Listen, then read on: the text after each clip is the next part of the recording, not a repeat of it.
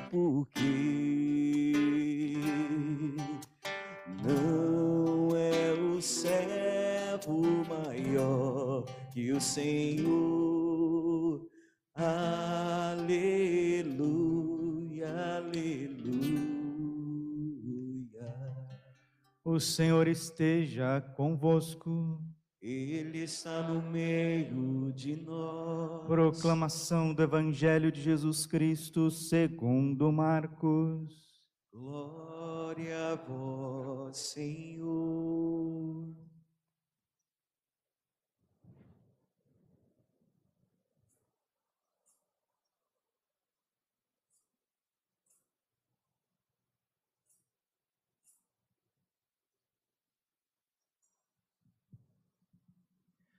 Naquele tempo, Jesus atravessou de novo numa barca para outra margem. Uma numerosa multidão se reuniu junto dele e Jesus ficou na praia. Aproximou-se então um dos chefes da sinagoga, chamado Jairo. Quando viu Jesus, caiu aos seus pés e pediu com insistência: Minha filhinha está nas últimas. Vem e põe as mãos sobre ela, para que ela sare e viva. Jesus então o acompanhou. Uma numerosa multidão o seguia e o comprimia. Ora, achava-se ali uma mulher que há 12 anos estava com uma hemorragia. Tinha sofrido nas mãos de muitos médicos, gastou tudo o que possuía, e em vez de melhorar, piorava cada vez mais. Tendo ouvido falar de Jesus, aproximou-se dele por detrás, no meio da multidão, e tocou na sua roupa. Ela pensava: se ao menos tocar na roupa dele, ficarei curada. A hemorragia parou imediatamente e a mulher sentiu dentro de si que estava curada da doença. Jesus logo percebeu que uma força tinha saído dele e, voltando-se no meio da multidão, perguntou: Quem tocou na minha roupa? Os discípulos disseram: Estás vendo a multidão que te comprime e ainda perguntas: Quem me tocou? Ele, porém, olhava ao redor para ver quem havia feito aquilo. A mulher, cheia de medo e tremendo, percebendo o que lhe havia acontecido, veio e caiu aos pés de Jesus e contou-lhe toda a verdade. Ele lhe disse: Filha, a tua fé te curou. Vá em paz e fica curada dessa doença. Ele estava ainda falando quando chegaram alguns da casa do chefe da sinagoga e disseram a Jairo: Tua filha morreu, por que ainda incomodar o mestre? Jesus ouviu a notícia e disse ao chefe da sinagoga: Não tenhas medo, basta ter fé. E não deixou que ninguém o acompanhasse a não ser Pedro, Tiago e seu irmão João. Quando chegaram à casa do chefe da sinagoga, Jesus viu a confusão e como estavam chorando e gritando. Então ele entrou e disse: Por que essa confusão e esse choro? A criança não morreu, mas está dormindo. Começaram então a caçoar dele, mas ele mandou que todos saíssem, menos o pai e a mãe da menina e os três discípulos que o acompanhavam. Depois entraram no quarto onde estava a criança. Jesus pegou na mão da menina e disse: Talita cum, que quer dizer, menina, levanta-te. Ela levantou-se imediatamente e começou a andar, pois tinha doze anos. E todos ficaram admirados. Ele recomendou com insistência que ninguém ficasse sabendo daquilo e mandou dar de comer à menina. Palavra da salvação. Glória a vós, Senhor. Ave Maria, cheia de graça, o Senhor é convosco. Bendita sois vós entre as mulheres, bendito o fruto do vosso ventre, Jesus. Santa Maria, Mãe de Deus, rogai por nós, pecadores agora e na hora de nossa morte. Amém. Vinde, Espírito Santo, vinde por meio da poderosa intercessão do Imaculado Coração de Maria, vossa amadíssima esposa. Podemos sentar um pouquinho, o nosso irmãozinho pode fazer um fundo no violão. Jesus, manso e humilde de coração, com alegria celebramos o 13º domingo do tempo comum, saudando também aqueles que estão em casa, aqueles que vão ver esta missa depois, ouvir esta homilia. Nós estamos na paróquia Santo Antônio, em Várzea Grande, Mato Grosso, Santo Antônio é chamado a arca do testamento, porque guardava no coração a palavra de Deus. O Papa Pio XII, quando elevou ao grau de doutor da igreja, chamou de o doutor do evangelho. Santo Antônio é o doutor do evangelho. E o evangelho, ele é de uma riqueza muito grande, meus irmãos nós precisamos cada vez mais adentrar as cenas do Evangelho para que nós também sejamos curados, sejamos transformados. O Evangelho está em Marcos, capítulo 5, de 21 a 43. Naquele tempo, Jesus atravessou de novo numa barca para outra margem Jesus está atravessando de margem a margem e ele está numa barca. Esta margem é esta vida, a outra margem é a vida eterna. Esta barca é a igreja. Todos nós que somos batizados fazemos parte da igreja. E quem está à frente desta barca é Cristo Jesus. Os discípulos, os apóstolos são o Papa e os bispos. E os discípulos, em geral, são aqueles que serão sacerdotes. E esta barca está nesta margem, está nesta terra, mas ela quer atravessar, ela precisa atravessar para outra margem, que é a eternidade. Jesus está conosco. Como ele estava na barca de Pedro, ele está na sua igreja, está no sacrário, com seu corpo, sangue, alma e divindade. Minha carne é verdadeiramente uma comida o meu sangue é verdadeiramente uma bebida. Mateus 26, 26. Tomai todos e comei. Isto é o meu corpo. Tomai todos e bebei. Este é o cálice do meu sangue. Mateus 28, 20. Eis que estarei convosco todos os dias até a consumação dos séculos. Jesus está presente e Ele quer nos curar primeira leitura diz que Deus não nos fez para a morte. Sabedoria 2:23. Mas para a imortalidade. Versículo 24, 2:24 da primeira leitura. Foi por inveja do demônio que a morte entrou neste mundo. O demônio, com inveja de Adão e Eva, quis levá-los à rebelião, quis levá-los à rebeldia, à obstinação, ao não a Deus. Por isso entrou o pecado, entrou a morte, entrou o sofrimento, entrou as doenças, entrou a ignorância, entrou as misérias e tornou o paraíso num vale de lágrimas.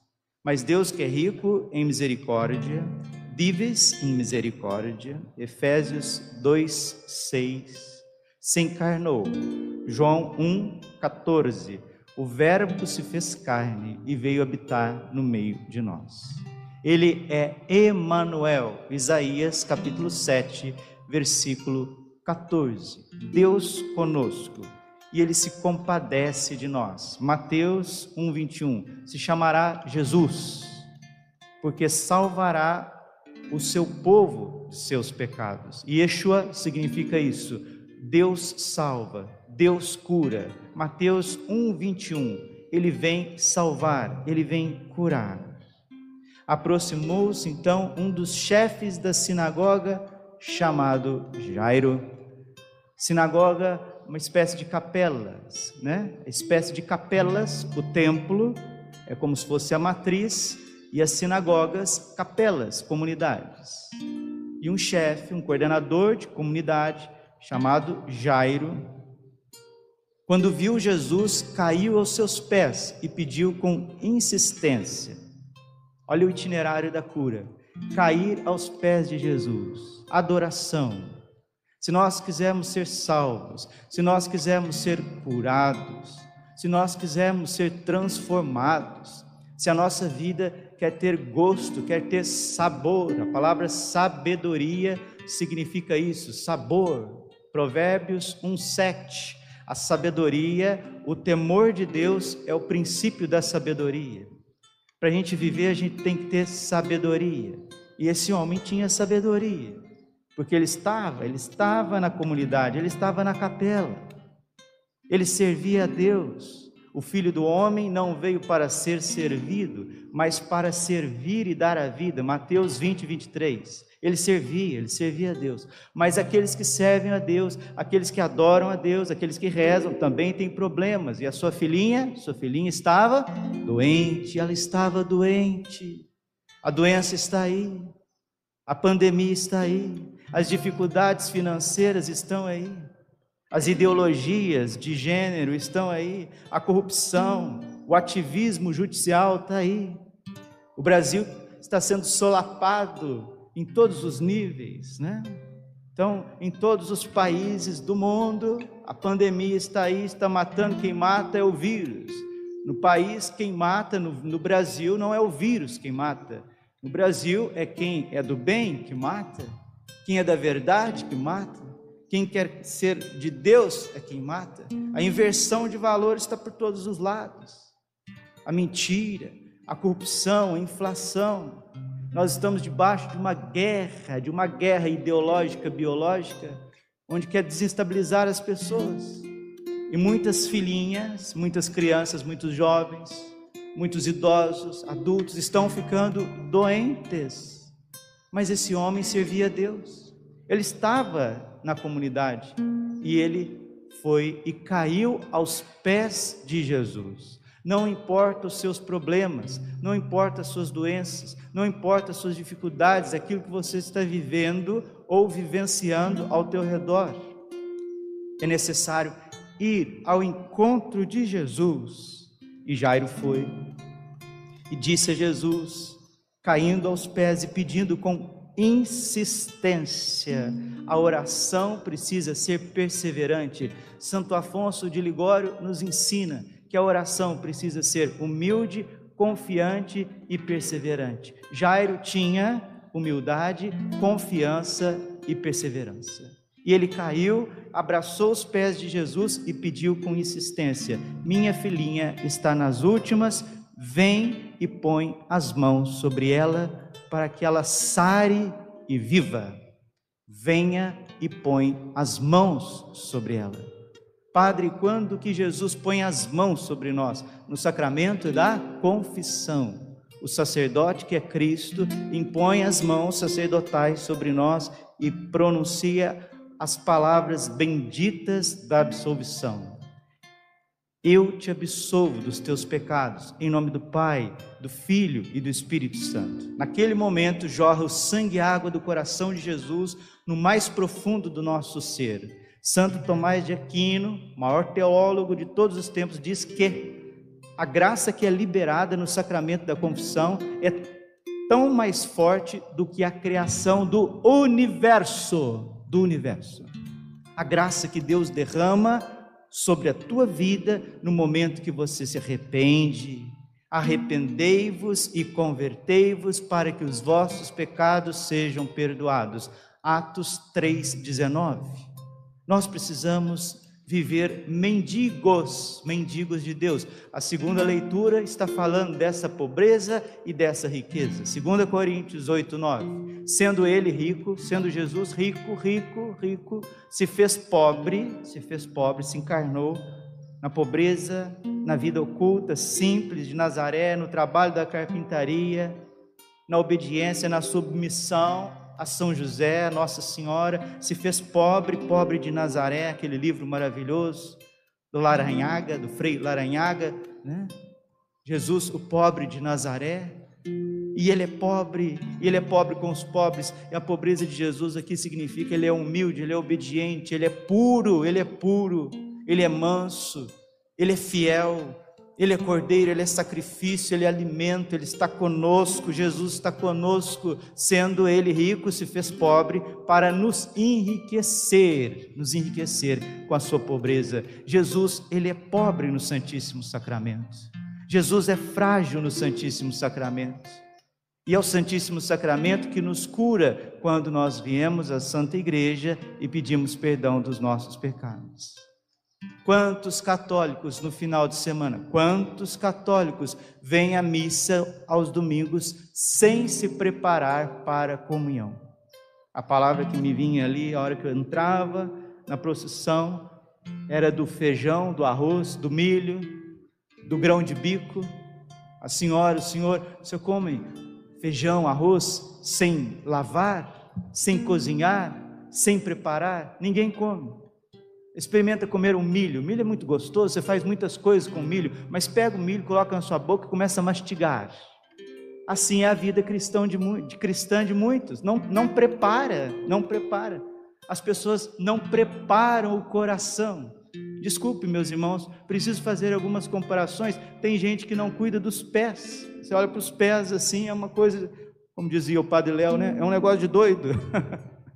Padre Léo fala que um homem, você conhece ele pelos pés. Olha os pés dele, você vai conhecer quem que é um homem. Tem gente que não cuida dos pés, tem gente que não cuida das mãos, tem gente que não cuida da boca, da boca. Tem gente que não cuida do cabelo, das axilas. Tem gente que não cuida da cozinha, da cozinha do armário, da cozinha da pia, da cozinha, da pia.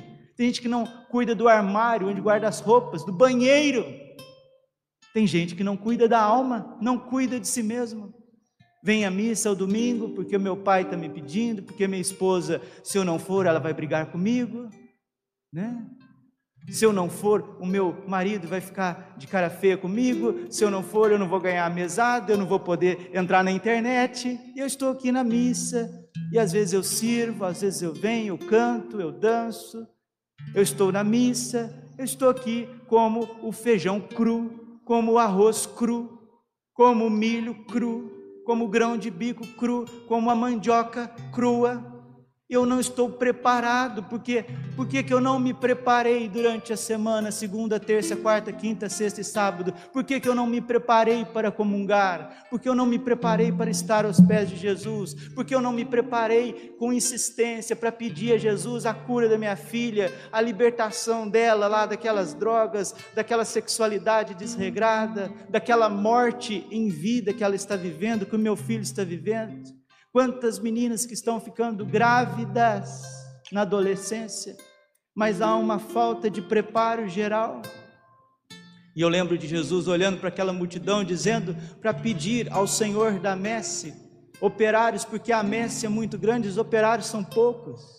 Precisa de catequistas, seminaristas, deem catequese para o povo. Você que gosta mais de estudar, deem catequese para o povo. Ontem um seminarista chegava em mim, Padre, o senhor tem um conselho para me dar? É a primeira celebração da palavra que eu vou fazer. Eu te dou um conselho, meu filho. Catequiza o povo, catequiza. Muitas vezes o povo se perde por falta de conhecimento. Oséias capítulo 4, versículo 6. O meu povo se perde por falta de conhecimento. As pessoas não sabem fazer o sinal da cruz corretamente. As pessoas não sabem entrar dentro da igreja. E nós não estamos falando da realidade da nossa paróquia aqui em Várzea Grande, Mato Grosso. Não! Nós estamos falando do Brasil e do mundo. Do Brasil e do mundo. Do Brasil e do mundo. As pessoas entram na igreja, não fazem genuflexão, saem da igreja, não fazem genuflexão, vêm à missa do final de semana, vêm como se fossem movidos assim por um simplesmente porque é um ato jurídico, é uma obrigação, vem na missa por obrigação, porque não se prepara para comungar. Cuidar, cuidar da sua alma é necessário. Padre, eu não tenho tempo. Dizer que nós não temos tempo para Deus é dizer que nós não o amamos ou que nós não queremos ser pessoas melhores, curadas e transformadas. Um dia tem 24 horas, não é possível, meu Deus, que eu não posso rezar por meia hora, 40 minutos o cenáculo com a minha família. Não é possível que eu não possa rezar o meu terço pessoal, 20 minutos eu rezo o Santo Terço todos os dias. Não é possível que você não pode parar um pouquinho às três horas da tarde, 5, 10 minutos, rezar o terço da misericórdia. Não é possível que antes de dormir, né, 10 horas, 9 e meia da noite, você não pode abrir ali a liturgia da palavra, ler a primeira leitura do dia seguinte, o salmo do dia seguinte, o evangelho do dia seguinte, para que você já vá alimentado para o trabalho. Não é possível, minha Nossa Senhora do Perpétuo Socorro, hoje é dia de Nossa Senhora do Perpétuo Socorro, ou oh, minha Nossa Senhora do Perpétuo Socorro, minha avó sempre falava assim, essa jaculatória do coração, ó oh, minha Nossa Senhora do Perpétuo Socorro, não é possível que você não pode ir à missa num dia da semana, não é possível, na quinta-feira, adorar o Santíssimo, não é possível. Não é possível que você, por mais afazeres que você tenha, por mais sonhos que você tenha, por mais ocupado, ocupada que a senhora tenha, não é possível que você não consegue pegar um livro da imitação de Cristo, ou a prática do amor Jesus Cristo, de Santo Afonso de Ligório, ou pegar um livro piedoso, o livro azul do movimento, ler uma mensagem, rezar ali. Não é possível que nós não conseguimos fazer isso. Mas, Padre, graças a Deus, tem pessoas que estão fazendo isso e fazem. E o Evangelho continua. Uma numerosa multidão o seguia e o comprimia. Seguia e o comprimia. Ora, achava-se ali uma mulher que há 12 anos estava com uma hemorragia, tinha sofrido nas mãos de muitos médicos, gastou tudo o que possuía, em vez de melhorar, piorava cada vez mais. Quantos estão nessa situação? Gastam milhões, aqueles que têm, vão até para países, para capitais, e a sua situação está cada vez pior, porque não recorre a Jesus. Essa coitadinha estava com fluxo de sangue e não tinha quem desse conta. E continua o Evangelho. Tendo ouvido falar de Jesus, aproximou-se dele por detrás, no meio da multidão, e tocou na sua roupa. Olha o itinerário da cura. Nós temos que sair ao encontro de Jesus. Jairo foi ao encontro, o verbo aproximar. A mulher, mesmo doente, foi ao encontro de Jesus, o verbo aproximar. Mateus capítulo 7, versículo 7: Buscai e achareis. Eu andei 1.900 quilômetros para estar aqui com vocês. 1.900. Para atender a confissão de vocês. Para ouvir os dramas de vocês. Para perdoar os pecados de vocês. Para consagrar o pão na carne de Jesus. O vinho no seu sangue. Para dizer para vocês: tomai todos e comei. E você não pode se preparar para comungar. Graças a Deus, nossa matriz, nossa paróquia, os padres estão três vezes por semana, dia e noite, atendendo as confissões, e a gente vem à missa, vem à missa no final de semana, sem a devida preparação para a comunhão, sendo que os padres estão aí, sendo que Jesus está aí, não são os padres, Jesus está aí com seu coração misericordioso. Gente, que está aqui, aqui na igreja, gente que vai ouvir essa homilia, nós temos que parar com esse protestantismo na igreja católica, de vir à missa aos domingos e não comungar, não querer essa transformação. São Paulo, São Paulo apóstolo, que é bispo, que é pai, que é pastor, que é fundador, que é místico, que é missionário, que é teólogo, ele olha para a comunidade de Corinto, 1 Coríntios capítulo 11, e diz assim: Vejam porque existe tantos enfermos no meio de vós, porque vocês não valorizam a Eucaristia, ou então, quando vem a missa, comungam em pecado mortal. Santo Padre Pio dizia que para uma alma manter-se no caminho da perfeição, ela precisa confessar frequentemente. O Padre Rufus tinha um dom profundo de cura interior, cura física, já fez várias pregações sobre o sacramento da confissão, desta busca por Jesus. Ah, eu não posso comungar porque eu, eu vivo com uma pessoa, eu namoro uma pessoa. Olha, só existe um modo da gente namorar uma pessoa e ter relações com uma pessoa dentro do matrimônio. Sabe quem que é o meu namorado? Você que é mulher? O seu marido, se você é casada. Sabe quem que é sua namorada? Seu namorado? A sua esposa, se você é casado. Agora, é jovem, tem 18, 19, 20 anos, viva a castidade no, no namoro, no noivado para casar. Ontem realizamos um matrimônio, graças a Deus, dois jovens, 21 anos cada um, 21, 22 anos, namoraram por dois anos, discernindo, lutando, é isso mesmo, quem namora, namora para casar. Não existe esse negócio de namorar oito anos, sete anos, dez anos. Isso é paganismo. Isso é paganismo. Nós temos que ser cristãos. Deus provê, Deus proverá. E jovens que estão buscando. E que Deus dê força para eles. Agora existe uma multidão de pessoas já coroas dizendo que está namorando, né? Coroas homens, coroas mulheres dizendo que está namorando. Isso não é namoro, isso é fornicação. Os fornicadores não herdarão o reino do céu. Gálatas capítulo 5. Se você com 40 anos, com 50 anos, não souber olhar no rosto de uma pessoa e dizer, ó, oh, eu te amo, mas eu não vou viver relações sexuais antes do casamento. Se nós nos amamos, se nós já temos os filhos, se a gente passou por dificuldades na vida, nós queremos viver a castidade. E vamos casar. E se não é amor, você vai buscar a tua salvação, o teu céu, eu vou buscar a minha salvação e meu céu. Não dá mais para ficar com essa multidão de crianças sem batismo essa multidão de adolescentes sem o sacramento do crisma. Não dá mais para a gente ser indiferente com o corpo e o sangue de Jesus. E continua o Evangelho. Ela pensava na sua dor, na sua miséria, na sua ignorância. Ela pensava: se ao menos eu tocar na roupa dele, eu ficarei curada. Se a roupa de Jesus salva, imagina o corpo e o sangue dele. A hemorragia parou imediatamente e a mulher sentiu dentro de si que estava curada daquela doença. Jesus logo percebeu que uma força tinha saído dele. Que coisa extraordinária!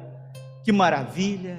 Essa força que está em Jesus quer sair dele para te curar, para te transformar, para te dar felicidade, para te dar alegria, para te dar sabedoria. Jesus quer derramar isso sobre a sua vida para que não caia, para que nós não caiamos naquela censura do profeta Isaías, esse povo me, me louva com os lábios, mas tem o coração distante de mim. O Evangelho fala de uma multidão que estava comprimindo Jesus, mas o coração estava distante. E quando ele percebeu que essa mulher, este homem, Jairo, essa mulher hemorroísa, estava com o coração pertinho dele, saiu uma força transformadora de Jesus. Jesus logo percebeu e perguntou: Quem tocou a minha roupa? Os discípulos disseram: Mestre, não está vendo? Tem uma multidão que te comprime e o Senhor ainda pergunta: Quem te tocou? Ele, porém, olhava ao redor para ver quem havia feito aquilo. O próprio Jesus ficou impressionado. O próprio Jesus queria saber de onde vinha aquela fé, de onde vinha aquela confiança, aquele abandono. O próprio Jesus queria ser matar a sua sede da nossa confiança. João 19, 20, tenho sede. Jesus não pediu sede de água somente na cruz, mas sede de confiança, sede que nós cheguemos aos pés dele e peçamos perdão, peçamos cura, peçamos a nossa libertação, nosso entendimento que peçamos a nossa evangelização, a nossa transformação, não seja um arroz cru, não seja um milho cru, não seja um feijão cru, não venha cru para a igreja, não. Você tem a semana inteira para participar bem da Santa Missa aos domingos. Ele, porém, olhava ao redor para ver quem havia feito aquilo na verdade, era Jesus que estava mexido, o seu coração divino estava tocado por essa mulher. A mulher, cheia de medo e tremendo, percebendo o que lhe havia acontecido, veio, caiu aos pés de Jesus, mais uma vez adoração eucarística. Jairo está aos pés de Jesus, ajoelhado. Essa mulher está aos pés de Jesus, ajoelhada. Por isso que são curados, por isso que são transformados por isso que o milagre acontece, por isso que a família é renovada, estão aos pés de Jesus. E contou-lhe toda a verdade. Olha o sacramento da confissão. Contou-lhe toda a verdade. Vocês sabem o tanto que eu me consumo na confissão. Graças a Deus, quantas confissões gerais eu já ouvi na minha vida. Padre, eu quero fazer uma confissão geral desde que eu era criança. São Francisco de Sales propõe isso no começo da Filoteia. Esses dias eu ouvi uma confissão geral de um seminarista que soluçava, soluçava na confissão. Contou-lhe toda a verdade. Esse menino vai para o caminho da santidade. Ah, com certeza vai. Contou-lhe toda a verdade. Ele disse: Filha, a tua fé te curou. Vai em paz e fica curada dessa doença. Ela ainda estava falando quando chegaram alguns da casa do chefe da sinagoga e disseram a Jairo: Tua filha morreu, por que ainda incomodar o mestre? Para Jesus não existe impossível. Não existe. Marcos 9, 23. Tudo é possível aquele que crê. E quando Nossa Senhora perguntou ao arcanjo Gabriel como ela ficaria grávida, sendo virgem e tendo voto de virgindade, de castidade eterna, perpétua, aí partenos, fora com essas heresias, dizendo que Nossa Senhora teve mais filhos, fora vômito de Satanás. Afasta-te, retira de Satanás, bebe tu mesmo teu veneno. Nossa Senhora é virgem antes, durante e depois do parto. Uma salva de palmas para Nossa Senhora, para a virgindade perpétua de Maria. E Nossa Senhora é mãe do perpétuo socorro. Ela quer te socorrer perpetuamente, todos os momentos, todos os segundos. E quando ela perguntou ao arcanjo, o arcanjo disse para ela, Lucas 1,37, para Deus nada é impossível.